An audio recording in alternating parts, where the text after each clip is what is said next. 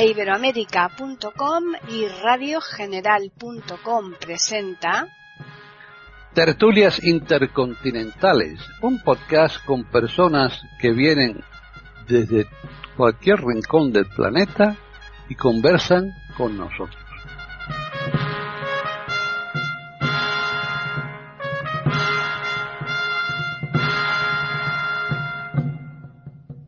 ¿Qué tal? Bienvenidos un día más a tertulias intercontinentales en iberamérica.com. Soy Paqui Sánchez Galvarro y hoy eh, estamos de enhorabuena. Hay un pleno absoluto y es que eso hacía bastante tiempo que no lo conseguíamos, así que quizás sea por eh, que estamos ya en primavera o estamos en otoño, dependiendo del lugar.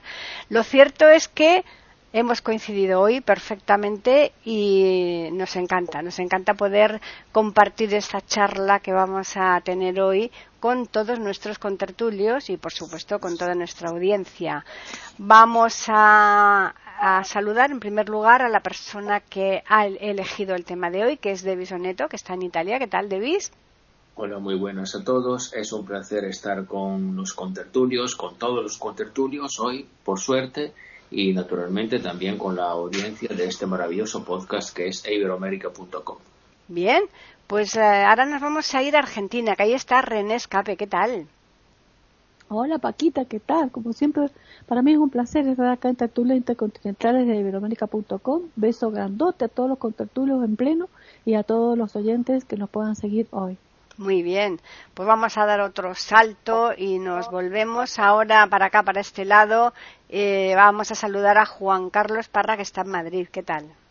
Bueno, hola, hola a todos. Bien, aquí andamos pues, con lo que tú dices, la primavera, que la sangre altera, ¿verdad? Mm. Un saludo para los compañeros y para la audiencia maravillosa que tenemos. Bien, ahora nos vamos a ir pues a, Colombia. Ahí está María Eugenia Dejar, ¿qué tal? Hola Paqui, y un saludo a mis compañeros y a los oyentes y como siempre dispuesta aquí a escuchar, aprender y ojalá aportar algo. Muy bien. Y regresamos otra vez aquí a España. Está Hilario Alonso. ¿Qué tal, Hilario? Hola, hola. Es un gusto estar con vosotros, como decís en Latinoamérica, un gusto.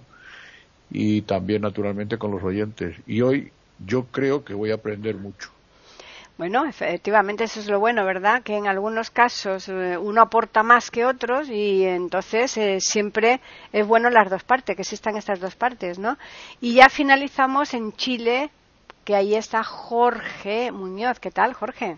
Hola, Paqui, un gusto saludarte a ti y a mis compañeros de tertulia y con la esperanza de que nuestros auditores eh, disfruten con el tema que hoy tenemos. Pues sí, Jorge, que dentro de nada es eh, su santo y el día del libro. has, elegido un día muy bonito, ¿eh, Jorge?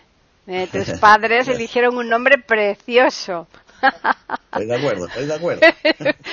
Por eso yo se lo puse al mío. y yo mi hermano. Efectivamente.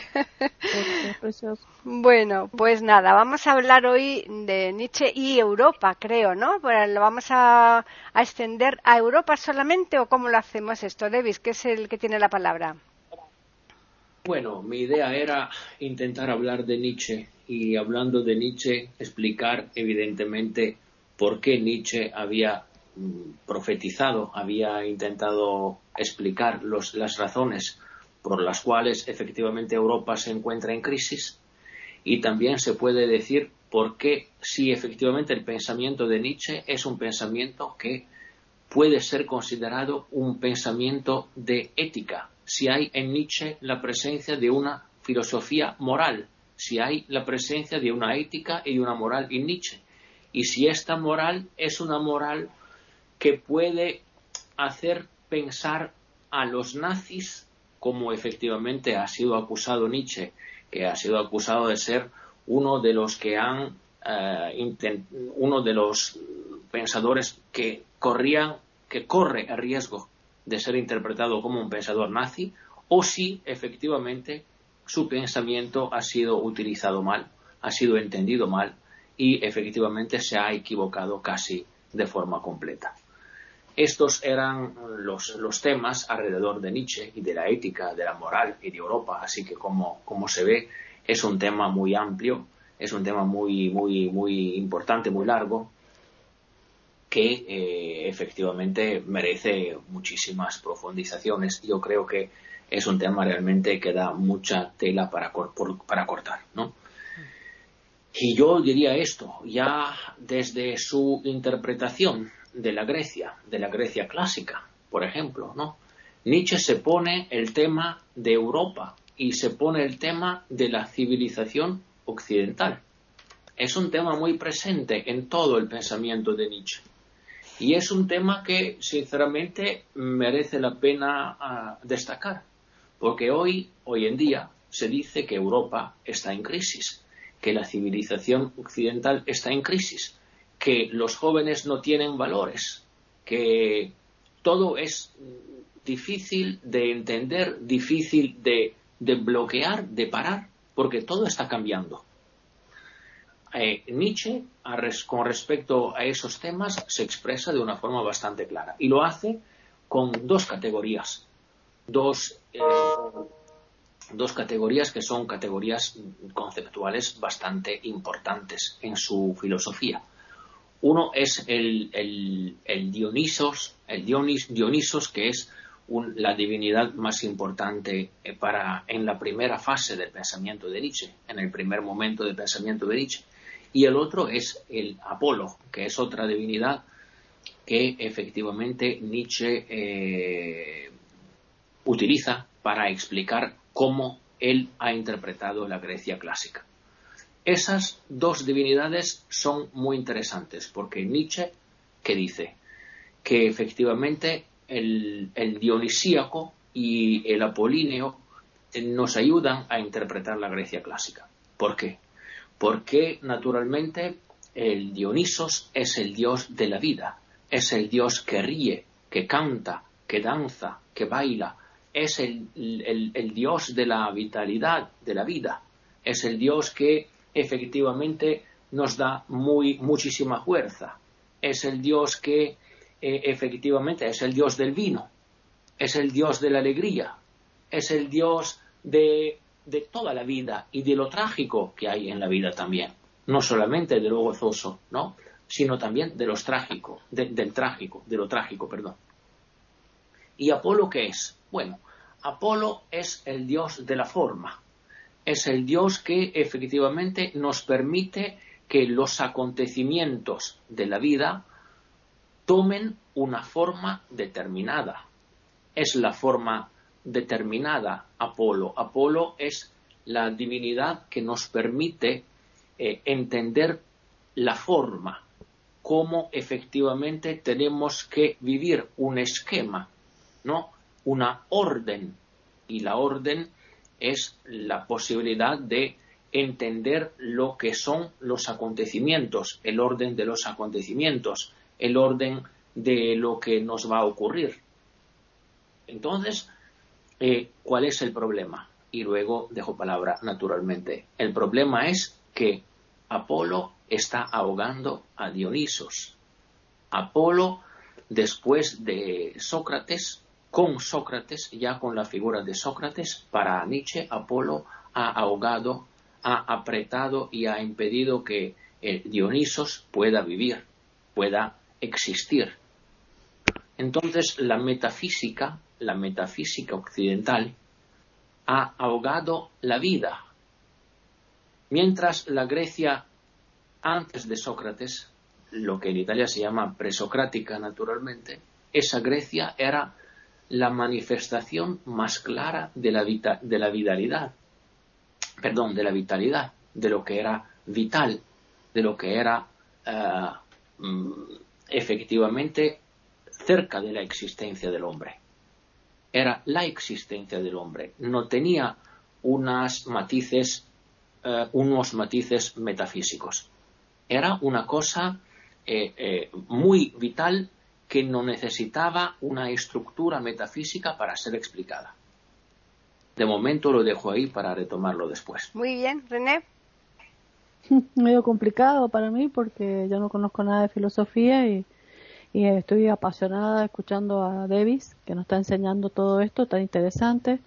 Eh, sí, únicamente puedo aportar de que realmente este, Nietzsche se ha realmente en, esa época eh, basado justamente en, por lo que está diciendo Davis eh, en querer destruirlo a Apolinio, es decir, inclinarse más a lo dionisíaco o justamente a, romper con todas esas estructuras del clasicismo, todo eso clásico que venía gestándose durante tanto tiempo, y por supuesto apoyado mucho en, los pensamientos de otros filósofos anteriores, eh, como eran Schopenhauer, es decir, tratando de, de, de, de, salir de ese centro eh, de la deidad, o por las creencias de dioses o por la creencia de Dios mismo como centro, que todo que era Europa eh, la época medieval y todo, estaba todo centrado en la época de, centrado todo en la divinidad, en Dios, y que el hombre tenía como único sentido el destino, y justamente viene a romper todo eso en Nietzsche, eh, a romper todo lo que son los conceptos éticos, los conceptos morales que venía eh, el hombre sustentando, eh, como por eso la muerte de Dios, para él Dios ha muerto, para él eh, todo eso echarlo por tierra directamente para creer en, en, el hombre como su propio mundo, o sea que el hombre empieza a ver a verse a sí mismo como que él es el representante de su propio mundo y que el mundo gira alrededor de él, o sea, eh, a, centralizar al hombre como objeto y no, no que dependa del, de la divinidad, de tal forma que eh, eh Dios es, viene a ser mentira y, y el castigo, o sea, mentira de más allá y castigo de acá. O sea, todo un concepto este, totalmente mm, fundamentado en que el hombre puede hacer un superhombre, es decir, reestructurarse eh, y formarse este, en fuerza, en poder, en, en, una moral propia, reinventarse en una estructura totalmente distinta. Por eso cuando introduce esta charla Davis eh, muy interesante, que la va a ir desarrollando después, o se va a ir desarrollando entre todos, de que si los nazis se apoyaron en eso, yo pienso que sí, porque la, la mentalidad nazi era esa, este, justamente echar por tierra todo lo, lo religioso y creer, eh, inventar una, una raza pura de un superhombre.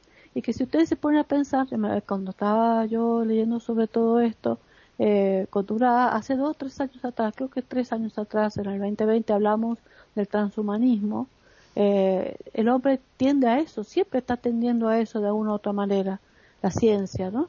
De buscar un hombre eh, perfecto, un hombre saludable, un hombre que viva mucho más tiempo, este, y es una forma de centralizarlo y de alejar toda posibilidad de que dependa de otras fuerzas. O sea que que las fuerzas realmente eh, sean este, eh, creadas por, eh, por sí mismos. Sin embargo, a mí una cosa que me parece de Nietzsche, que quisiera después preguntarle a los contratulios y sobre todo a Davis, que no entiendo por qué Nietzsche es contradictorio. Porque él habla, por ejemplo, de, de que las fuerzas que se van generando, cuando esas declinan, sean renovadas por otras fuerzas. O sea, que hay fuerzas que aparecen y otras que tienen que desaparecer y aparecer otras. Sin embargo, habla del, infinito retorno, como dándole una continuidad, o sea, no como considerando a la vida como un río que fluye, fluye y no vuelve más, sino como que hay un infinito retorno y eso lo interpreto, tampoco creo que se interpreta mucho, muy oscuro, entonces por ahí se contradice en algunos conceptos. Bueno, quedo aquí porque realmente yo estoy llena de dudas, a ver si nos van aclarando todos con tertulios. Juan Carlos. Bueno, la personalidad de, Nietzsche es, eh, bueno, es, como hemos visto, es complicado. Es complicado lo que es su filosofía. Se basa en varios puntos. Él eh, lo que piensa es que, bueno, que cómo ha llegado Europa a ese nihilismo, ¿no? Que se está viendo, que se va a ver en otros autores que van a venir después de él, porque él muere en 1900, pero como bien sabéis, el existencialismo que se venía desarrollando desde eh, Soren Kierkegaard pasando por Schopenhauer y llegando a Nietzsche y a otros autores que van a venir después, entre ellos eh, Jean-Paul Sartre, eh, Simone de Beauvoir y otros autores que van a hablar de ya de lo que es el, el por el ser y no el, la nada, ¿no?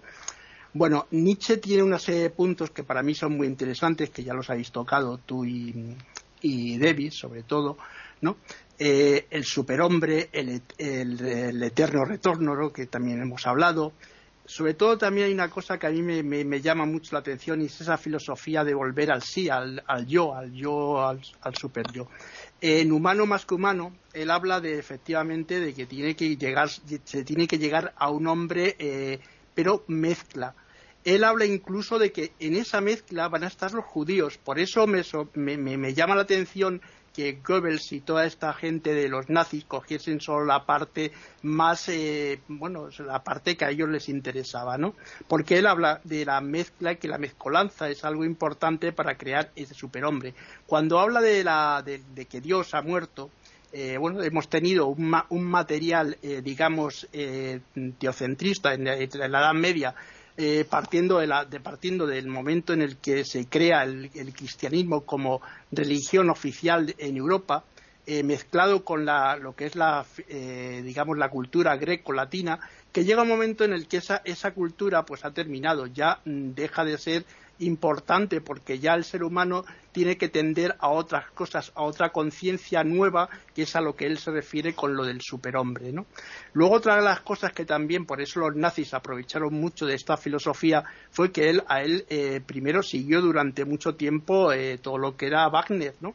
Eh, Wagner para él era un, era un, admirador de Wagner, incluso escribió varias cosas sobre Wagner, el caso de, el caso de Wagner en Beirut o el caso Wagner o eh, una serie de obras que van, luego él se, claro, eh, todo esto, bueno, ya dejó de lado a Wagner porque vio que no era el modelo importante para, para Alemania, ¿no?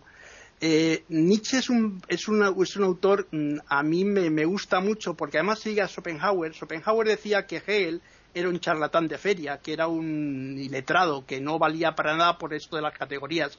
Él, como, como bien ha dicho René, pues no cree en los, los absolutos. Eh, cuando él dice que hay una fuerza que se impone a otra, dice que no comprende por qué la gente sigue utilizando e impulsando esa fuerza que está en declive, ¿no? es una cosa que es lógica. En cuanto a Europa, bueno, pues luego lo seguiremos. Como veis, Europa siempre ha sido un club cristiano, ¿no? lo vemos en todas las eh, eh, en todas las representaciones, incluso en la Unión Europea, si veis la, bandera europea es azul con doce estrellas, el azul es la Virgen, las doce estrellas, siempre ha habido una interpretación muy, muy, muy cristiana. Entonces lo que se quiere acabar es con todo eso y crear algo nuevo, algo distinto que pueda crear ese superhombre, pero no en el sentido que los nazis le querían dar a eso, ¿no? Y lo dejo aquí, para aquí de momento. María Eugenia. Bueno, este ciertamente es un tema muy interesante que a mí me llamó la atención desde hace mucho tiempo atrás. Eh, aprendiendo mucho de personas que me rodeaban, que eran académicos, que eran eh, personas muy intelectuales, y, eso me llevó a profundizar en temas como por ejemplo este, sin que yo sea un especialista. Pero tal vez empezaría esta primera ronda diciendo lo siguiente. El filósofo e historiador también, Will Durant, alguna vez dijo, la civilización en manos de solos intelectuales se suicidaría muy pronto. Y yo veo un punto importante en eso en la siguiente forma. Por ejemplo, cuando se habla de Nietzsche y en todo lo que estamos hablando acá, y en las cosas, por ejemplo, lo que mandó Juan Carlos, que te agradezco mucho, de verdad, fue muy interesante ese repaso de, de lo que enviaste. Pero fíjense y verán que ahí brilla por su ausencia otra mitad como la cara oculta de la luna, ¿no? Que solo se ve una parte. No se puede negar la importancia de la mente brillante y de muchos de los conceptos de Nietzsche. Pero lo que no se menciona, y aquí no se ha mencionado, es el profundo desequilibrio de eh, sus enfermedades permanentes, tanto físicas como mentales. Y no se toma en cuenta algo que es muy importante señalado por la psicoanalista Alice Miller en su libro La llave perdida, cuando ella señala la importancia de ver la llave perdida es el comienzo de vida de los individuos. en todo lo que se está diciendo y generalmente sucede, no se está tomando en cuenta tres cosas claves en Nietzsche. Primero, hijo de un pastor, un pastor protestante de pensamientos religiosos que no eran los más maduros ni los más importantes, sino unas formas religiosas reducidas a dogmas y a pensamientos que no admitían duda alguna. Pierde el padre a los 12 años y tiene este shock tan grande en un niño cuando pierde una figura parental. Pierde la figura masculina y queda en manos de mujeres, la madre, la tía, y luego hablaremos también de la hermana, y son mujeres de pensamiento muy reducido, con una religiosidad inmadura que jamás podría ser tomada en cuenta como uno de los exponentes de lo que es una cosa seria si se va a hablar del tema religioso. Y él en eso empieza a sentir algo que le falta inmensamente. Esto es a los 12 años a los 20 años compone un poema que es muy conmovedor, que tal vez lo leo completo al final de, la, en la última ronda, pero es el poema al Dios desconocido y es clamando y pidiéndole a ese Dios desconocido del que hablaron los griegos en la antigüedad.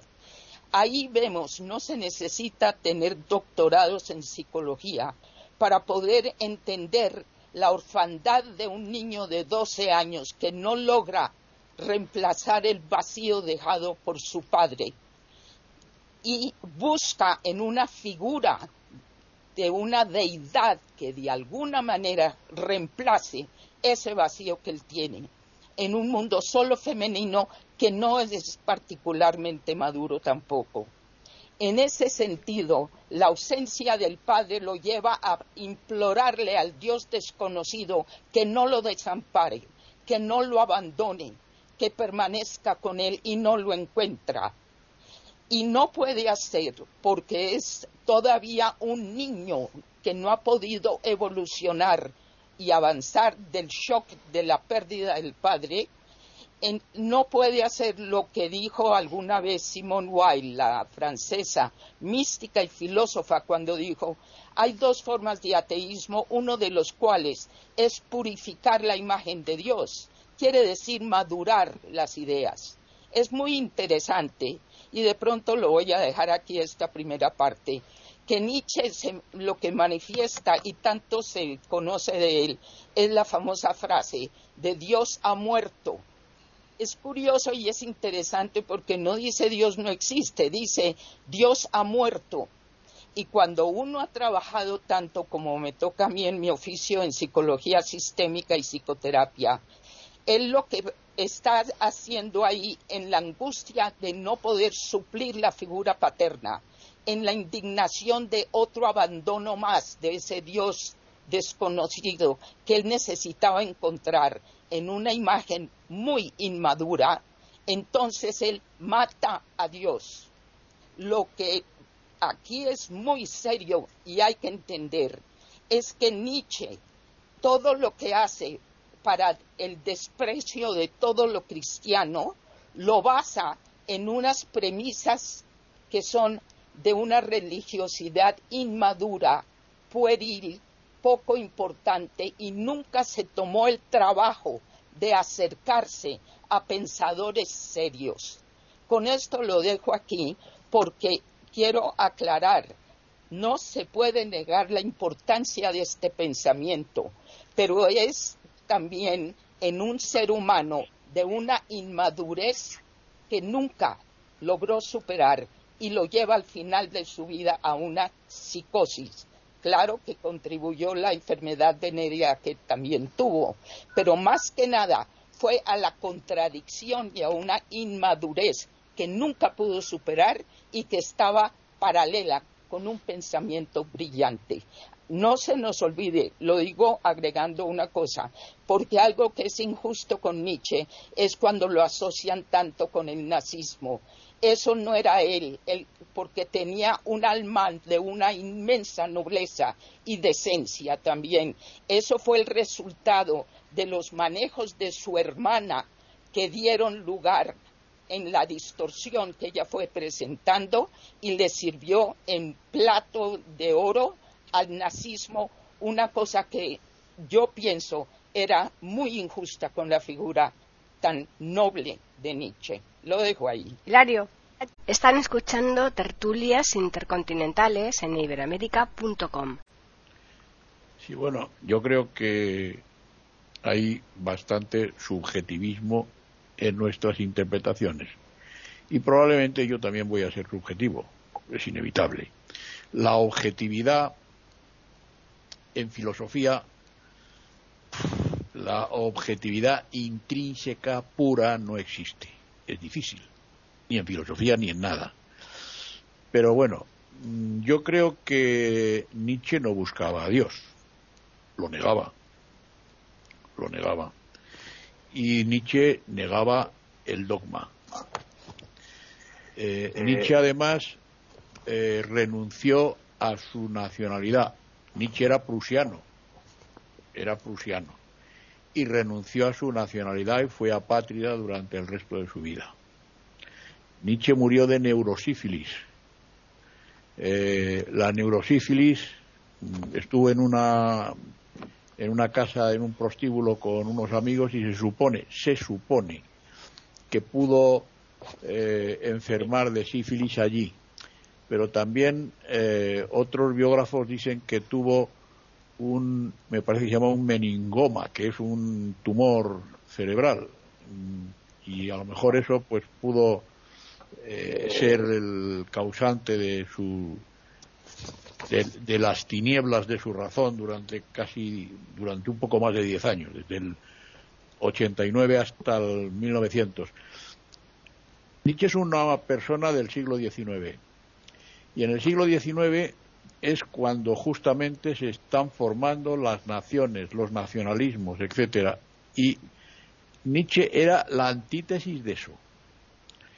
Y con respecto al aprovechamiento de, de los nazis que, que toman a Nietzsche en muchos pasajes para, para decir que Nietzsche fue nazi o que es el principio del nazismo, yo quiero deciros que vosotros sabéis perfectamente que los políticos y los ideólogos suelen aprovechar cosas y desfigurar la realidad para ir a su realidad, a la realidad política e ideológica de una situación, de un momento, etcétera, etcétera.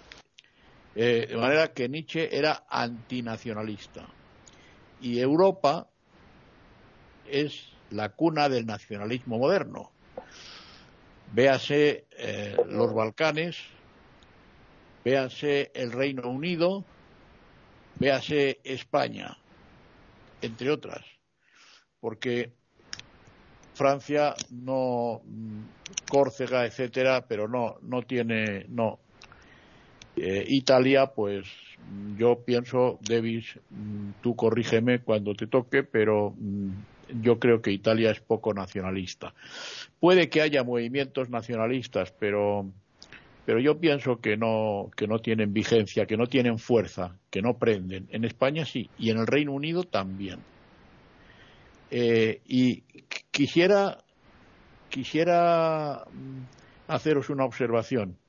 Si os dais cuenta, los nacionalismos eh, son prenden en países monárquicos más que en países republicanos. Por ejemplo, el Reino Unido es un país monárquico, de tradición monárquica, de historia monárquica. España es un país monárquico, de tradición monárquica, de historia monárquica, etcétera. ¿eh? en estos momentos donde más prende el nacionalismo de Europa es ahí. Nietzsche era la antítesis de eso, era patria. Y Nietzsche era antidogmático. Yo mm, no puedo relacionar a Nietzsche con la Europa actual, lo siento, eh, pero cuando, en fin, vosotros me haréis las observaciones que creáis oportunas, y puede que yo esté equivocado, pero no, no le puedo. Es decir, los hechos de Europa, la situación de Europa en el momento de el nacimiento y de toda la trayectoria filosófica, poética, que Nietzsche era un poeta también, eh, eh, pues no, no veo yo una relación excesivamente lógica de conexión entre esos momentos y estos que nos ha tocado vivir. Evidentemente, Europa siempre ha estado eh, bailando de manera pendular, para acá y para allá, como un vaivén, ¿no? Eh, yo no veo relación. Ah, Nietzsche era antisemita, no era antisemita, para nada, en absoluto, en absoluto. Es más, se llevaba mal con su hermana porque su hermana era antisemita por la influencia del marido. Y quiero decir una cosa, una última cosa y termino. La obra cumbre de Nietzsche era Así habló Zaratustra. No confundir con Así habló Zaratustra de Richard, de Richard Strauss.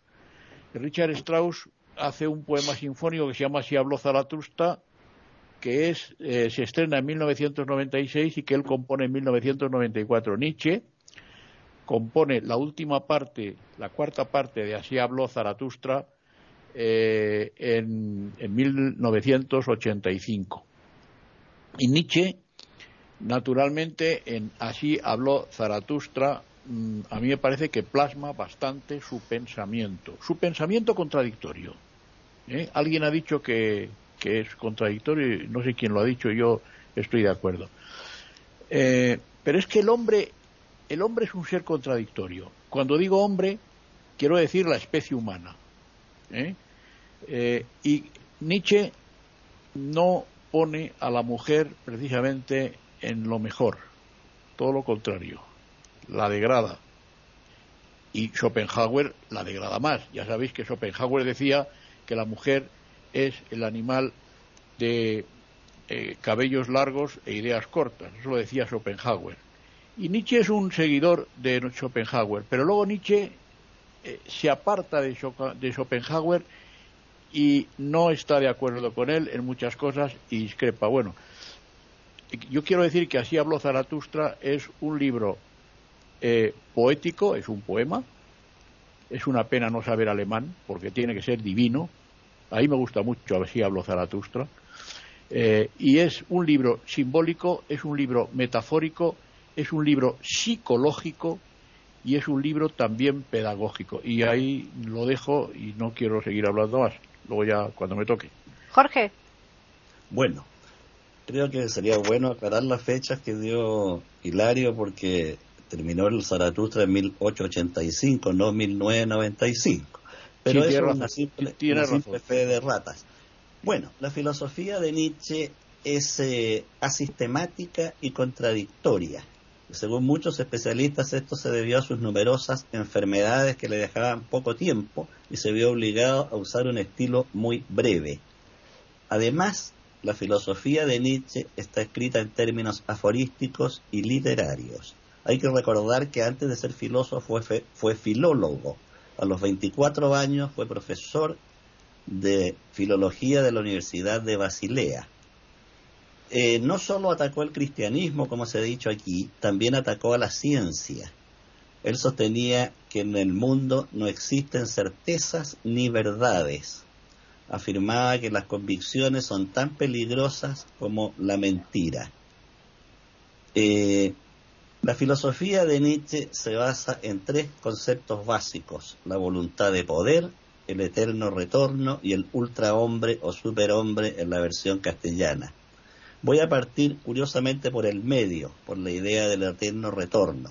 Esta es una metáfora metafísica que no es original de Nietzsche, sino que la toma de, de doctrinas antiguas. Hay que recordar que los occidentales tenemos una concepción lineal del tiempo y de la historia que se basa en el judaísmo, que parte con un génesis, el inicio, y tiene un final que es el apocalipsis pero la Grecia antigua y el Oriente antiguo tenían una concepción circular del tiempo y por lo tanto de la historia. De aquí que Nietzsche señala que todo vuelve, todo retorna infinitamente. Todo se rompe y se recompone una y otra vez como las estaciones del año que van y vienen, van y vienen infinitamente. Es curioso que hay un reflejo de esto en el Eclesiastés, cuando se dice que nada nuevo hay bajo el sol. Si nada es nuevo significa que todo se repite, por lo tanto llega a ser igual.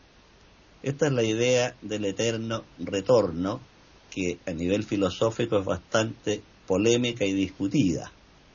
En cuanto a la famosa frase de Dios ha muerto, hay que señalar que la muerte de Dios es fundamental en la doctrina de Nietzsche para el desarrollo del superhombre, ya que la muerte de Dios marca el inicio de la libertad total del hombre.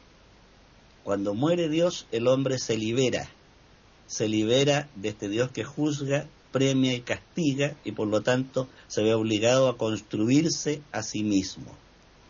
Esto lo grafica Nietzsche con tres animales, el camello, el león y un niño, porque los seres humanos somos animales también. El camello está arrodillado, arrodillado ante el dogma, ante la fe y ante la ley. Luego se transforma en un león, el león se revela, se revela ante las tradiciones, ante la fe, pero todavía no es capaz de construirse a sí mismo. Entonces surge el niño, pero este no es cualquier niño, es un niño nuevo que nace libre, libre de todo lo anterior y por lo tanto debe crear sus propios valores y construirse a sí mismo. Por lo tanto, el superhombre es un sujeto que se construye a sí mismo. Nietzsche nunca fue antijudío, al contrario, apreciaba a los judíos y cuando enumera a cinco personajes que son antepasados del superhombre, menciona a Platón, a Pascal, a Spinoza y a Goethe, un griego, un francés, un judío y un alemán. De modo que Nietzsche fue brutalmente distorsionado, como bien lo dijo María Eugenia, por su hermana. Elizabeth Nietzsche se casó con Bernard Fosser, que era un conocido dirigente antisemita en Alemania, que tuvo un proyecto bastante descabellado de iniciar una colonia alemana en el Paraguay, viajó con ella, fue un fracaso rotundo y este hombre se suicidó. Elizabeth regresa arruinada a Alemania e intenta quitarle la tutela de Nietzsche ya trastornado, enfermo a su madre, incluso elabora un informe que pretende que el médico lo firme para descalificar a la madre, el médico se niega a firmarlo y finalmente le compra a la madre el derecho a cuidar a su hermano, a Friedrich Nietzsche, en 30.000 marcos de la época. La madre no sabía que las obras de Nietzsche producían eso, por lo tanto, ella lo pagó con las propias obras de su hermano y enseguida estuvo 40 años a cargo del archivo de Nietzsche tomando los cuadernos y cartas que distorsionó groseramente. De modo que Nietzsche jamás habría sido un nazi. Eh, entonces vuelvo ahora a la voluntad de poder, el primer gran concepto. Nietzsche tuvo dos participaciones en el ejército alemán, una siendo muy joven, donde sufrió una herida al pecho subiendo al caballo, y una segunda en 1870, cuando las tropas alemanas marchan sobre Francia y actúa como enfermero. Y ahí él declara que descubrió en ese momento que la voluntad de poder, de dominar, es lo que da sentido a la vida del hombre. Y luego va a desarrollar esta tesis en sus obras. Por el momento voy a quedar aquí, Paqui. Bien, pues ya volvemos nuevamente a Davis. Bueno, muchísimas gracias a los contertulios por esos aportes que me parecen realmente muy interesantes. ¿no? Y yo estoy aprendiendo mucho y les agradezco de todo corazón por la manera que, en que están desarrollando ese tema. Yo vuelvo brevemente a lo que estaba diciendo porque lamentablemente el idioma mm, español no es mi idioma ah, de nacimiento, así que tengo unos problemas en explicarme con la necesaria claridad. Yo digo que el apolíneo va a ahogar el dionisíaco por un motivo sencillo. Ya con Platón el apolíneo ahoga el dionisíaco. La idea de Platón es el emblema, es un símbolo del mundo ultraterrenal. Entonces es el más allá, y nosotros vivimos en, este mundo. Así que ya hay una división en dos mundos. Y esa división en dos mundos está mm, mm, continuada, es continuada por el cristianismo. Tenemos el mundo que, que está aquí, que es este en que vivimos, y el paraíso o el infierno o lo que sea, cuando hemos muerto. Entonces, eh, esa es la afirmación del Apolinio, porque hay una orden, hay una forma establecida en la que tenemos que vivir. Eso significa que tenemos que tener unos valores establecidos por la tradición, antes platónica y después cristiana, a los que tenemos que conformarnos. Este era el pensamiento de Nietzsche. ¿Y qué hace Nietzsche con esa división de valores? Con los valores, por ejemplo, de los curas. Nietzsche es muy crítico con respecto a los curas, porque nos imponen unos valores ultraterrenales a los que tenemos que respetar. Entonces, Nietzsche, cuando habla de la muerte de Dios, no se refiere de una, en de una forma particular a la muerte del Dios cristiano o católico. Se refiere a la muerte de cualquiera, eh, de cualquier certeza metafísica, incluida la idea de Platón. Esa es la muerte de Dios. Y eso en la Gaia Ciencia está muy claro. En la Gaia Ciencia se dice que la muerte de Dios va a desorientar el hombre. El hombre no tiene valores cuando Dios se muere. No puede distinguir la derecha de la izquierda, lo de arriba de lo de abajo. Está totalmente desorientado, despistado. Con eso yo quiero decir que en este sentido Nietzsche se refiere para mí a la sociedad en que estamos ahora, en la que no tenemos valores. La muerte de Dios es un hecho para Nietzsche. Es un hecho trágico, pero es un hecho. Y cuando Nietzsche habla de la muerte de Dios en este sentido, nos está diciendo que nosotros tenemos que aguantar el peso enorme de la muerte de Dios. Con lo cual nosotros en la sociedad en que vivimos no tenemos valores, estamos despistados. Yo cuando intento tratar en el aula ese tema, intento mm, enseñarles a los chicos esa, este despiste que tenemos, el hecho de que estamos desorientados totalmente, no tenemos una orientación específica. Y eso me parece muy interesante. Pero la crisis de Europa no, no, está debida, no es debida, perdón, en Nietzsche a ese tipo de acontecimiento, o sea, a la muerte de Dios.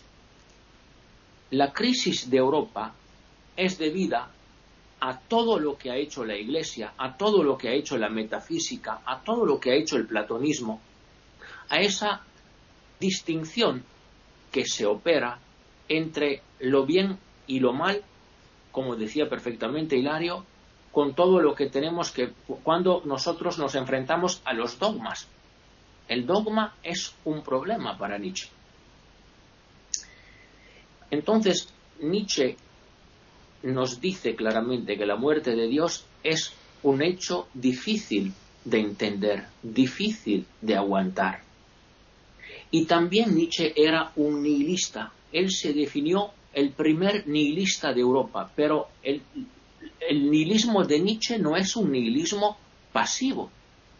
No es el nihilismo de una persona que está cómoda sentada en el sofá y no hace nada para cambiar la suerte de su vida. No es, no es este el nihilismo de que nos habla Nietzsche.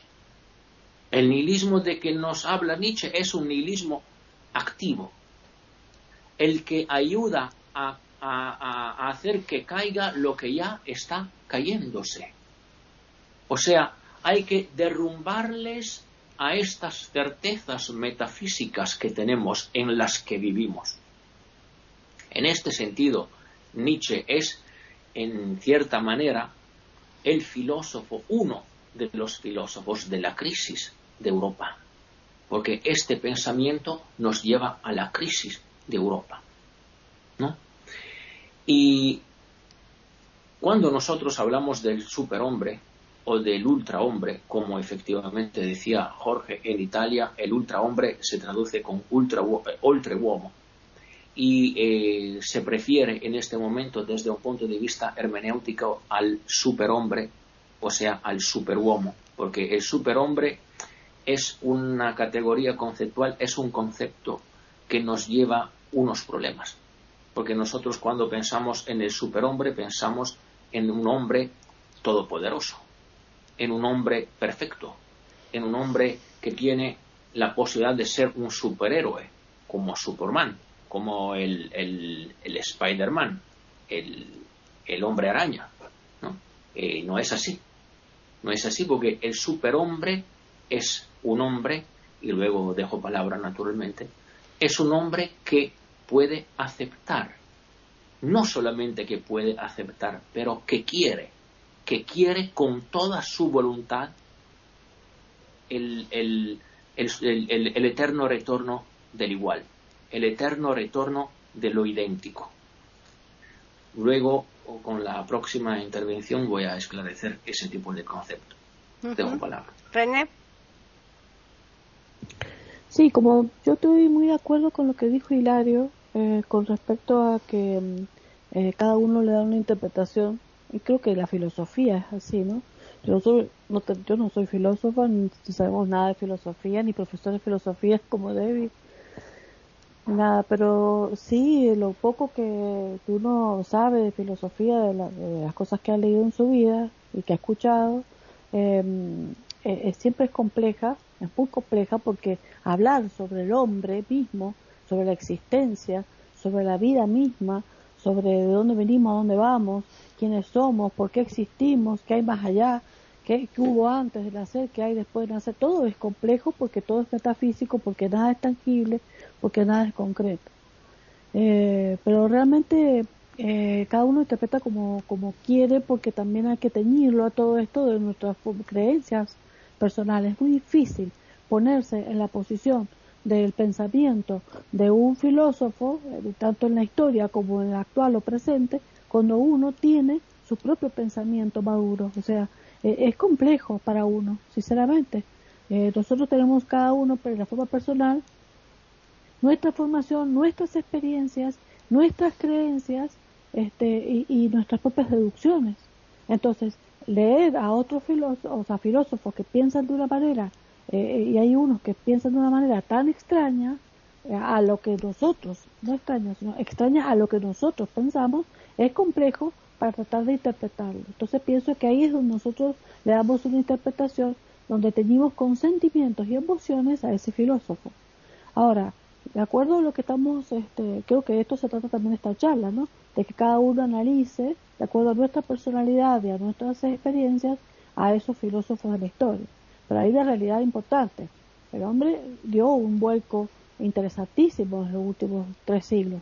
Porque si ustedes se ponen a pensar, dos mil años de filosofía, eh, con los pensamientos griegos y todo, y la parte clásica, de repente aparecen todos estos pensadores, eh, la parte filológica, la parte filosófica, la parte literaria, Dostoyevsky, este, Schopenhauer, todo, es, muy interesante. Eh, eh, también a mí, sí, yo, yo entiendo lo que dice Hilario de Schopenhauer, todo, por supuesto, todos tienen sus pros y sus contras. Pero fíjense qué interesante como este hombre, Schopenhauer, trajo una mentalidad de querer incorporar la filosofía a la parte del hinduismo y budismo, por ejemplo. De, traer este, eh, es como que empezó a hacer aperturas eh, al pensamiento que había antes tan clásico, a pensar un poco más eh, en lo que el hombre, eh, por eso lo admiraba Nietzsche, en pensar más en lo que el hombre era por sí mismo, no tanto en lo que era provocado por un destino. Pero el nihilismo, como decía, para explicar un poco mejor a los oyentes, pasivo, que comenta Davis es el nihilismo donde una persona piensa nada existe, todo es la nada, eh, nada importa, todo lo que está no existe, no tiene importancia, eh, me dejo llevar por las, y dedico nada más que los placeres, total después cuando yo me muero no va a quedar nada. Yo le digo que hay muchísimas personas que yo conozco que son nihilistas, ¿eh? nihilistas actuales, por supuesto, pero muchos piensan que la vida es hoy nada más, que hay que vivir el momento, y fíjense que, que se escuchan inclusive en los medios de difusión y en las conversaciones eh, en cualquier medio de difusión común o en las comunicaciones que tenemos eh, de distintas índoles, como este, todos dicen, ah, lo importante es el hoy, mañana no sabemos qué va a pasar, capaz que después no queda nada, este, por eso la vida hay que vivirla, la vida es una sola, eh, hay que vivir lo mejor posible, hay que vivir lo más placentero, no te hagas problema por nada, dejarlo fluir, dejarlo pasar, bueno, así. Hay, hay un nihilismo en la forma de pensar actual y realmente yo, eh, Nietzsche era un nihilismo, el padre del nihilismo en el sentido de querer romper las estructuras que estaban dadas, como romper todo lo que era moral, todo lo que era la ética, todo lo que era religión, todo lo que era este, las costumbres en lo social, en lo político, en lo, todo lo que era de aquella época, o sea, eh, romper todo lo que el hombre llevaba hasta ahora, hasta ese tiempo estructurado, para cambiar totalmente la personalidad, centrando en ese superhombre futuro o en ese idealismo del superhombre que estaban comentando. Este, eh, eso no eh, eh, significó una revolución muy importante dentro del pensamiento europeo y después en los países latinoamericanos después, porque ustedes, si vamos a pensar con Jorge y con, y con este, María Eugenia, nosotros, toda América, estaba en aquellas épocas, mientras estos eh, seres humanos extraordinarios estaban pensando eh, cosas así, nosotros estábamos luchando para, para liberarnos de la presión eh, del dominio español, para hacer la independencia con unos indígenas y, unos criollos brutos, Ni, ningún pensamiento filosófico. Bueno, pero después todo eso rápidamente se difundió y todo lo que es siglo XX justamente la llegada de todos estos pensadores, ¿no? Y ahora el existencialismo, fíjense que ahora, en el siglo XXI, el pensamiento existencialista no solamente abarca la parte filosófica, sino la parte psicológica, muchísimo. Y hay muchísimos psicólogos existencialistas que están haciendo su terapia. Entonces, lo importante entonces para ellos es la existencia, este, con el sufrimiento, con la aceptación de la existencia, con el sufrimiento frente a la muerte, frente a la enfermedad, la angustia del ser humano, eh, pero el hombre va viviendo apurado. Vive eh, en ese existencialismo actual, el hombre se apura, corre, corre, corre, se apura para lograr, para lograr qué.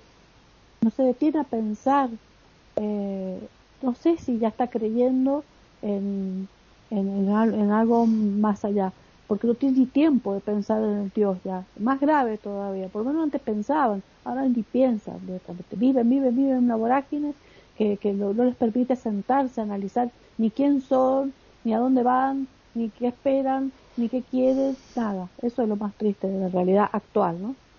Pero todo esto es, como el hombre ha ido evolucionando. Y para dar un pequeño detallito más, así de tipo ilustrativo, ustedes saben que el nihilismo existe en la psiquiatría como una patología donde hay gente que hace extremos nihilistas, donde directamente niegan la propia existencia de su cuerpo, hasta creen que están muertos y que están en putrefacción el síndrome de Cotard, que niegan directamente que, que, existe.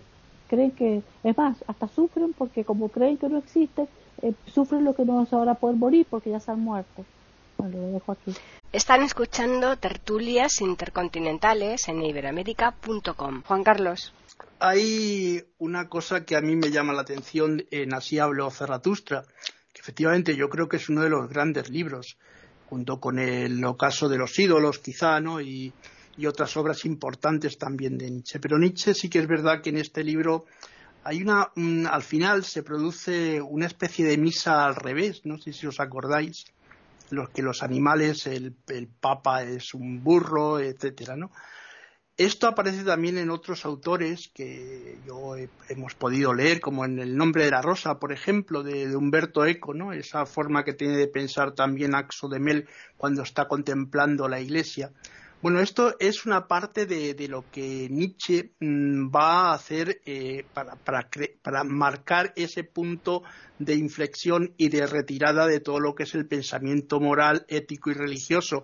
Es decir, eh, para Nietzsche eh, la Iglesia ha prostituido todo lo que es el mensaje, el mensaje de Cristo, porque tú hablabas de Platón, Jorge, pero él también dice que Cristo, Jesucristo es el hombre perfecto, ¿no?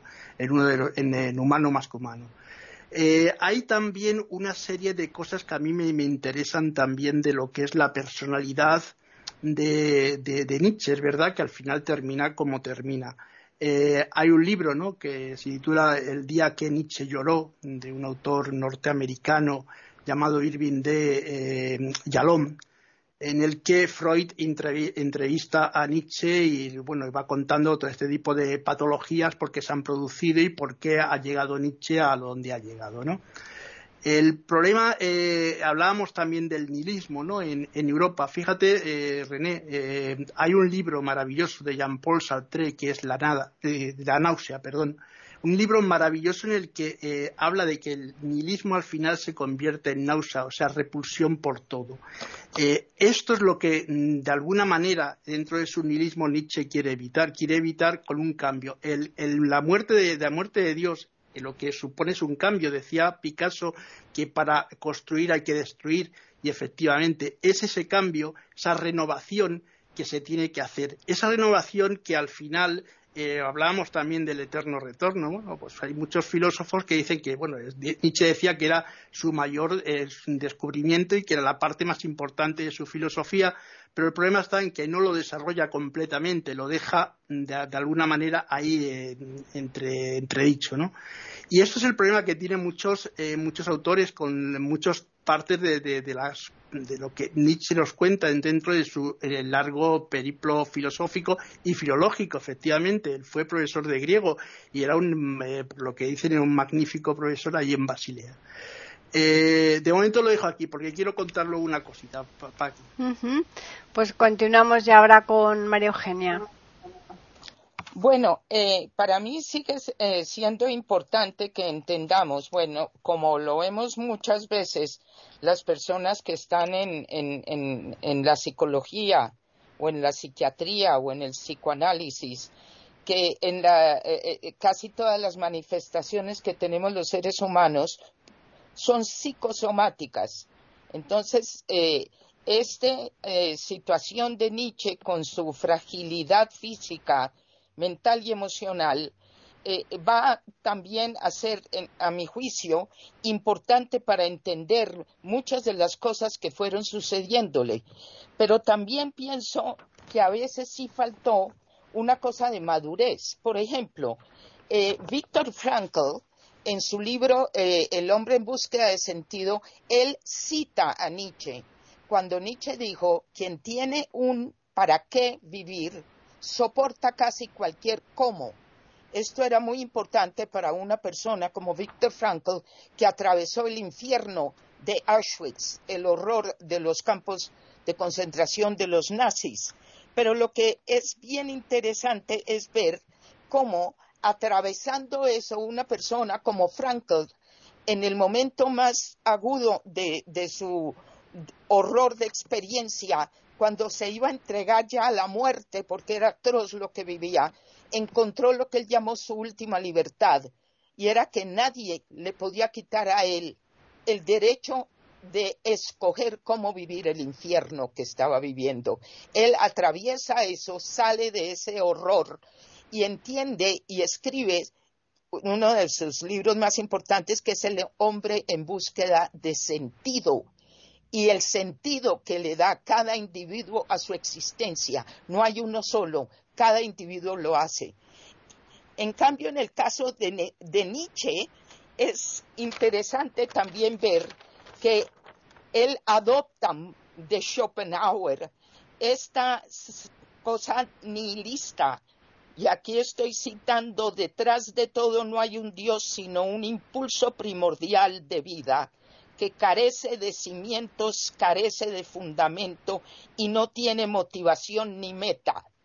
y lo del superhombre que me encantó aprender de Davis que me explica o nos explica que en italiano el término no es lo del superhombre que siempre me ha parecido que es una, una connotación complicada de poner al ser humano en el centro de todo, sino más bien esta cosa de la superación personal esto es una cuestión muy importante de pensamiento que tampoco contradice pensamientos religiosos serios. Entonces, Nietzsche pone como la gran proeza humana esta capacidad de tener el coraje, el impulso de vivir, a pesar de saber que no hay ni meta ni motivación, no hay cimientos, no hay fundamento y no hay nada. Eso me parece a mí que es preocupante, porque el eterno retorno es que uno siempre va a estar repitiendo algo que ni tiene cimientos ni conduce a ninguna parte. Eso produce en muchos seguidores de estos pensamientos, y los he visto, una sensación a veces de futilidad.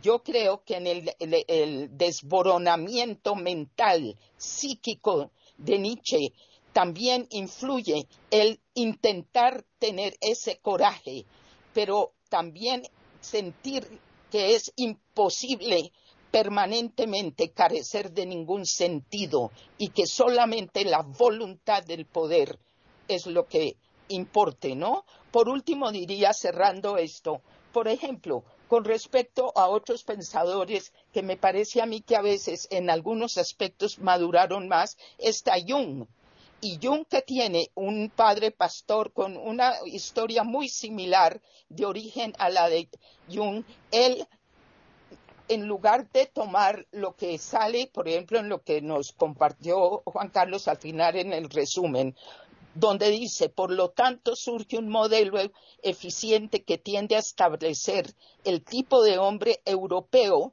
contemporáneo no tanto como una variante, sino más bien como una encarnación central de la cual la, humanidad entera irradia, Jung, al revés de esto, se tomó el tiempo para vivir prolongadamente en el África, con tribu completamente ajena al occidental, con eh, eh, la comunidad pueblo en Norteamérica indígena también, y aprendió de ellos a ver Occidente desde afuera y entendió algo y lo dijo.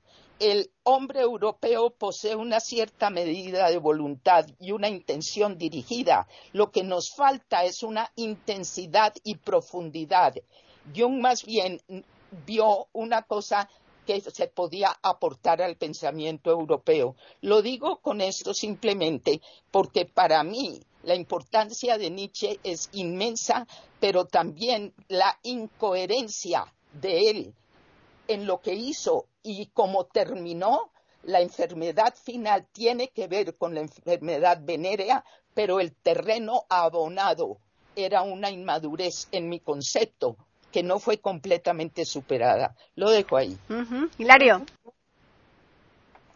Sí, bueno, si se me permite, quiero decirte, Davis, que te expresas en español también como nosotros, que es un gusto, es un gusto tenerte como amigo y como compañero, que es un gusto inmenso y que yo personalmente me encuentro en el aula contigo em, recibiendo tus explicaciones, que es un, es, es, una satisfacción, es un gusto eso. dicho esto, yo quiero decir que todos ya lo hemos dicho, que Nietzsche, eh, la voluntad de poder, el superhombre y el eterno retorno, que son los conceptos básicos y que Davis los ha explicado perfectísimamente. Y esa, esa relación que podría tener con la decadencia de valores o con la inexistencia de valores, yo creo que no es extensivo a Europa, sino a toda la sociedad occidental. Eh, efectivamente, eh, la muerte de Dios, la muerte de, de, los valores fundamentales, de los valores esenciales, pues por supuesto que han hecho mella y que han traído como consecuencia una decadencia importante. Y con respecto a lo del eterno retorno, que se vuelve, el, pues el eterno, retorno es como, pienso yo, ¿eh? es como una especie de renacimiento. Y aunque Nietzsche era anticiencia, efectivamente, eh, pues eh, vivimos, vivimos de la ciencia y aplicamos la ciencia y de alguna manera él también la aplicaba. Mm, ya sabéis que hay dos teorías físicas, eh, la teoría cíclica y la teoría pendular.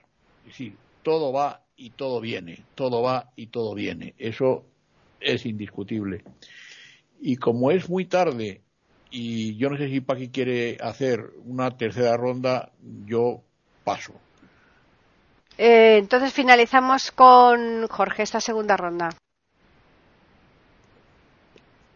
Bueno, eh, se ha dicho con razón que en muchos de sus aforismos y escritos Nietzsche ironiza y se burla, entre comillas, de la mujer, de la debilidad, de la compasión una de las cosas que le critica al cristianismo es que es una religión de esclavos, de débiles, que nace durante la dominación del imperio romano.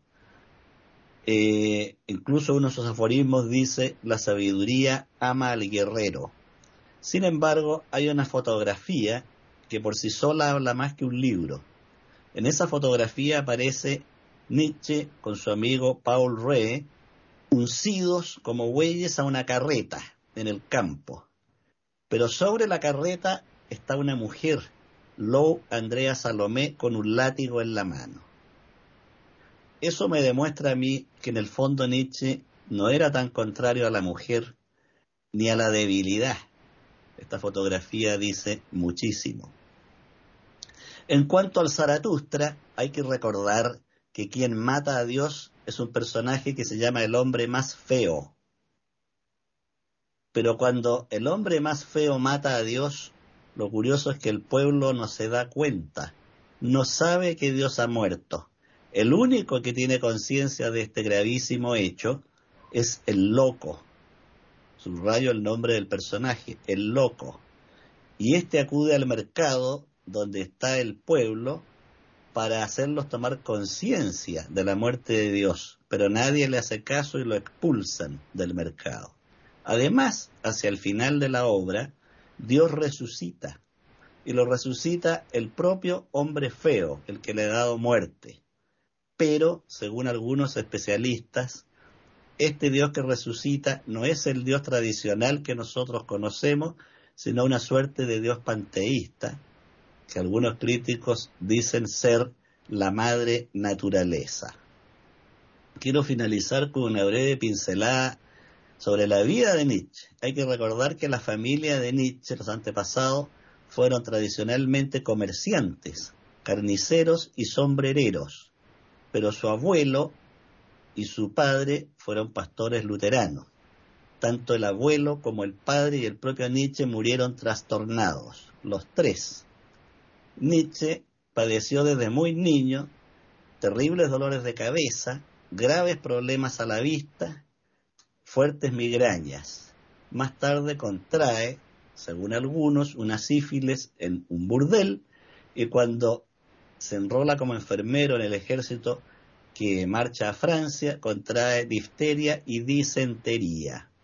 De modo que la mesa de noche de nuestro filósofo era un arsenal de medicamentos, pastillas, cremas, pomadas y ungüentos y elixires de modo que podría prestarse para ironía que quien alaba la fuerza, la vitalidad, era un hombre extremadamente débil físicamente. La importancia de Nietzsche es inmensa e indudable. Algunos dicen que era más un psicólogo que un filósofo y el propio Freud declaró una vez no leo más a Nietzsche porque ya lo dijo todo. Tuvo un impacto fenomenal en el arte. Escritores, poetas, pintores y músicos eh, sufrieron un verdadero impacto con la obra de Nietzsche. Efectivamente produjo un cambio copernicano en las concepciones de la época y, en mi opinión, es el gran profeta de la postmodernidad con su carencia de sentido que en la actualidad impacta de manera especial a la juventud. Tal vez por eso el inmenso avance de las drogas, la delincuencia y el desprecio por la vida.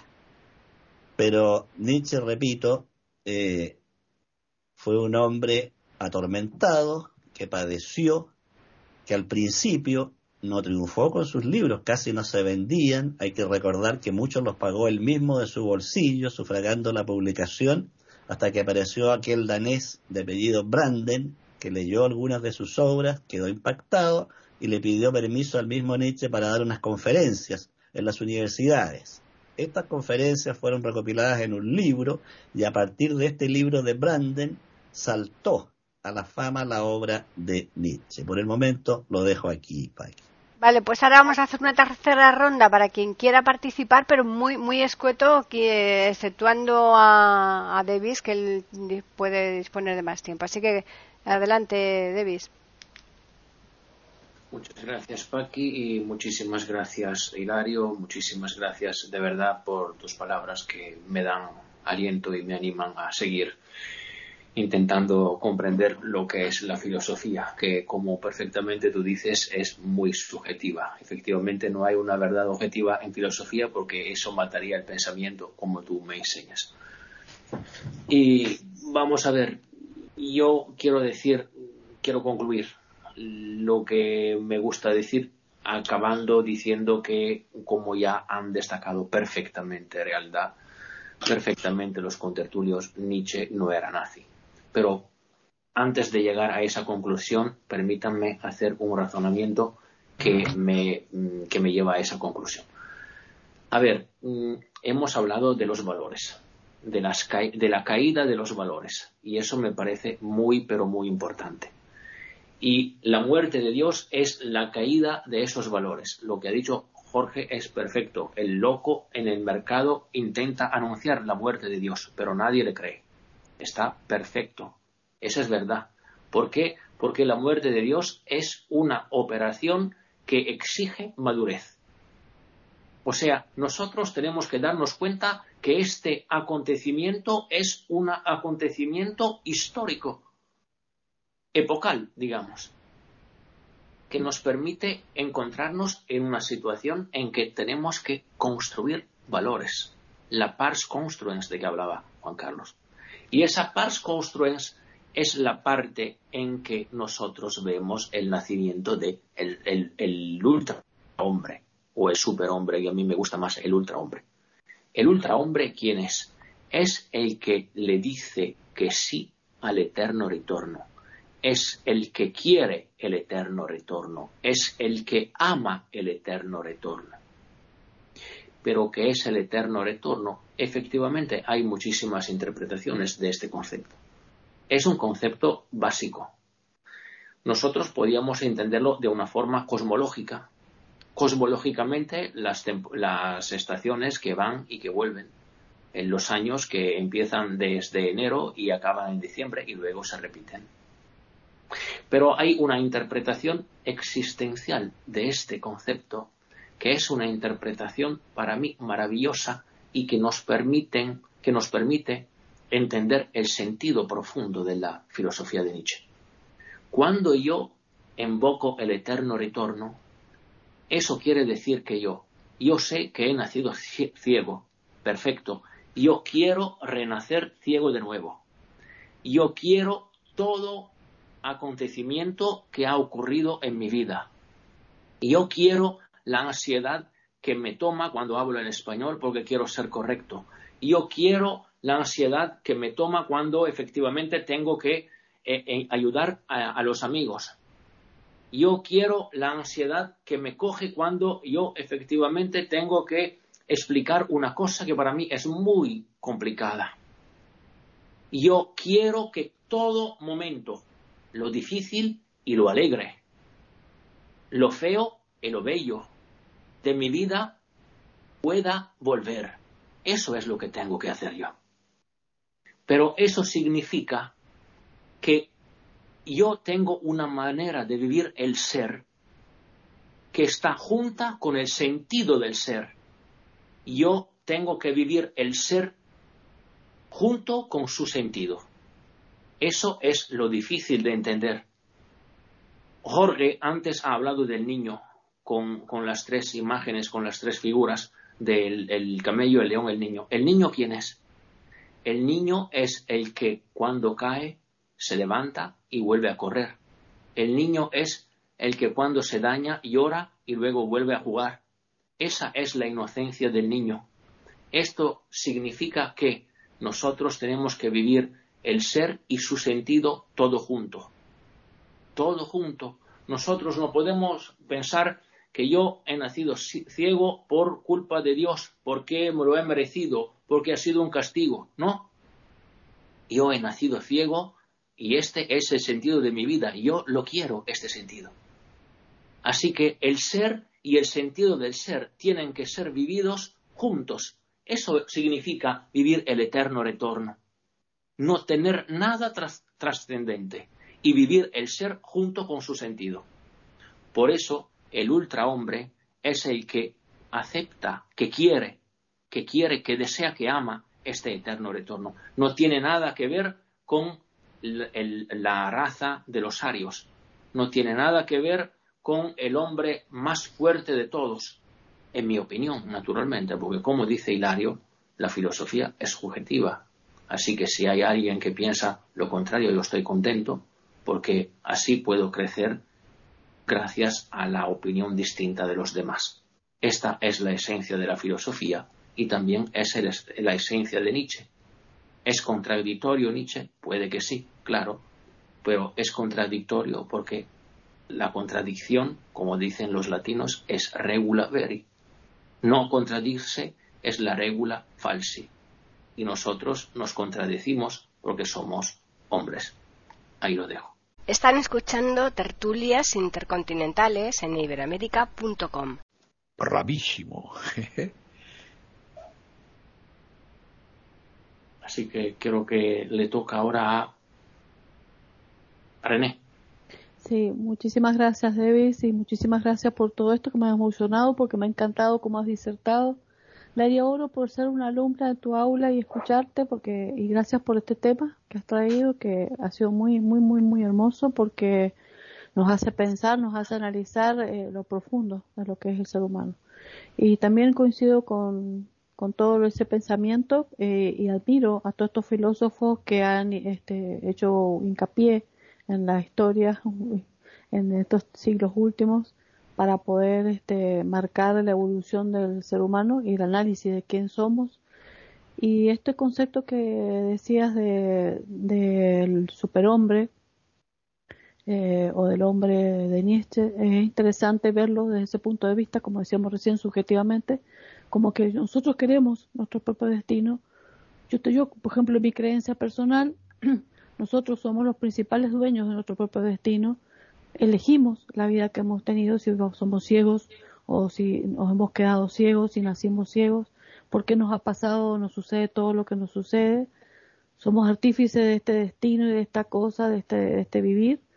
Eh, pero lo importante de esto, eh, para mí, el eterno retorno, por ejemplo, yo, en mi creencia personal, eh, es la reencarnación. Es decir, yo creo en la reencarnación, yo creo que el espíritu es, eh, es eterno y que nosotros evolucionamos y nos podemos reencarnar y retornar como ese niño, volver a crecer y otra oportunidad más en la vida.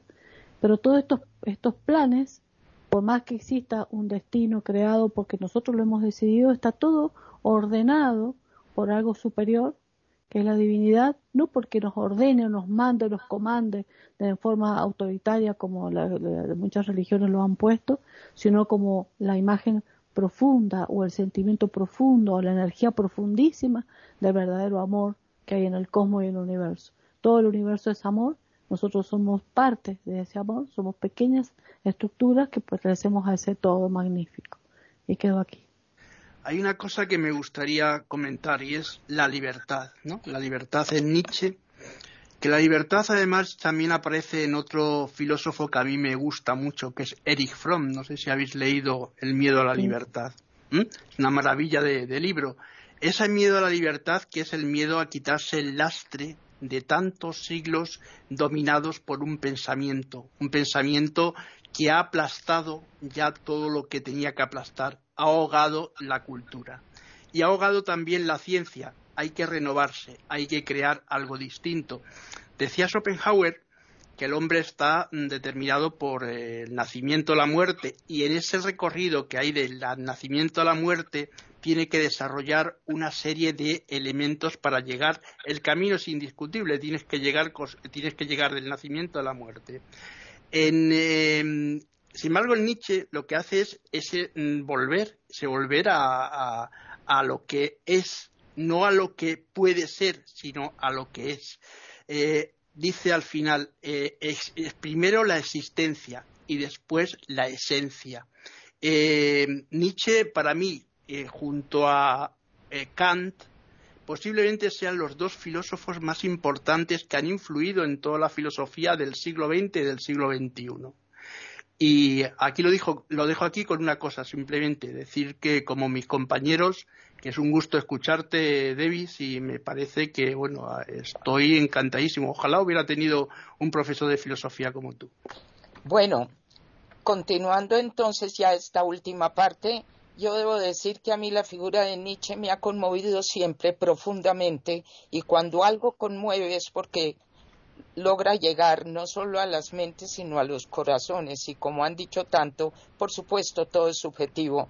Pero en esta última eh, parte de, esta interesantísima tertulia, yo termino con el poema escrito por Nietzsche a los 20 años al Dios desconocido que dice así, antes de seguir mi camino y de poner mis ojos hacia adelante, alzo otra vez solitario mis manos hacia ti, al que me acojo, al que en el más hondo fondo del corazón consagré solemnes altares, para que en todo tiempo tu voz una vez más vuelva a llamarme.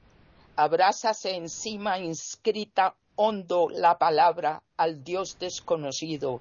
Suyo soy y siento los lazos que en la lucha me abaten y si huir quiero, me fuerzan al fin a su servicio. Quiero conocerte, desconocido, tú que ahondas en mi alma, que surcas mi vida cual tormenta, tú inaprehensible mi semejante. Quiero conocerte, servirte quiero. A los veinte años, y poco después declara ya la posición por la cual optó. Lo que me conmueve inmensamente es que él tuvo el coraje de seguir el camino entendiendo que solamente dependía del mismo. No se podía prender ni apegar a ningún tipo de creencia que sería solo una muleta. En ese sentido me parece extraordinariamente valiente y me conmueve lo que sufrió a, a través de su vida. Por último, así como en un comienzo veo este poema, al final también me ha conmovido siempre que él cuando ya hacia el final empieza a dar las señales de su caída mental, lo que finalmente detonó la psicosis que ya lo hundió de ahí en adelante y por diez años fue cuando vio el maltrato de un caballo que estaba siendo ferozmente golpeado por su dueño y él, en la angustia que eso le produjo, se abrazó sollozando al caballo y de ahí en adelante fue esta caída en, lo psicótico. Fue un acto profundo de compasión en un alma noble que si bien en mi concepto algunas cosas habría sido importantes para él haber madurado, tuvo la fortaleza de indicar un camino donde cada uno de nosotros nos tenemos que responsabilizar y a nadie más, porque somos, como dijo el poeta Amado Nervo, veo al final de mi rudo camino que yo fui el arquitecto de mi propio destino. Y de verdad, gracias, Davis, y gracias a todos. Yo creo que esto ha sido una tertulia realmente sobresaliente. A ver, yo quiero decir que efectivamente, María Eugenia, sí es cierto. Este hombre tuvo una vida azarosa, eh, de alguna manera atormentada en, algunos aspectos, y eso efectivamente se somatiza. Y yo solo quiero terminar con un apunte. que me ha causado cierta extrañeza. A ver, en Así habló Zaratustra, eh, que a mí me encanta y que es una pena no saber alemán, porque, porque la versión original tiene que ser, bueno, pues en Así habló Zaratustra hay dos animales que, que son sus amigos, que son la serpiente y el águila. Es curioso. Resulta que la serpiente y el águila son antitéticas, porque la serpiente y el águila son enemigas, enemigas mortales en la naturaleza, enemigas profundas. El águila se come todas las culebras que encuentra por el mundo, si puede, naturalmente. Y las culebras atacan a los aguiluchos, a las águilas pequeñitas, a las águilas de cría, en los, en los nidos, ¿no? Si pueden también. Y eh, Nietzsche las hace convivir. Em, y, nada más, no tengo más que decir. Y yo también quiero dar las gracias a Davis porque nos ha dado una lección importante. Bueno, yo creo que hay cuatro nombres que han estremecido a toda la humanidad durante los siglos XIX y XX. Ellos son Carlos Marx, Carlos Darwin, Federico Nietzsche y Sigmund Freud. Uno puede discrepar en muchas cosas de ellos, concordar en otras, pero no cabe duda que su influencia ha sido y sigue siendo decisiva. También creo que Nietzsche fue un hombre atormentado que, intentó crearse un mundo propio, que enfrentó su propia batalla con valor y cayó derrotado. Pero pese a esa derrota abrió nuevos senderos. Y no cabe duda que ocupa con justicia un lugar en el mundo sea de la filosofía, de la psicología o del conocimiento. Con esto termino y terminamos la charla y por supuesto celebro la presencia de nuestro amigo Davis y decirle que su castellano, su español siempre me ha parecido excelente. Vamos a agradecer, como siempre, la atención que nos prestan a todos los oyentes, a vosotros, por supuesto, por semana tras semana estar aquí planteando la temática que toque que todas son fantásticas y voy a recordarle los medios que tienen para ponerse en contacto con nosotros. Por un lado está el correo, que es tertulias.eiberoamerica.com y por otro está el Twitter, eiberoamerica, con las iniciales EI y la A de América en mayúsculas. Ya simplemente emplazarles para que regresen el lunes próximo aquí a eiberoamerica.com y nosotros les tendremos preparada una nueva tertulia intercontinental.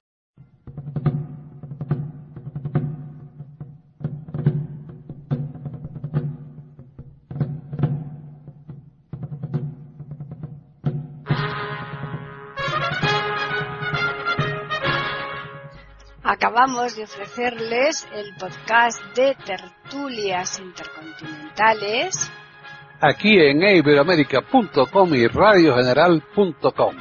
Regresen la semana que viene para un nuevo episodio. Hasta la próxima semana.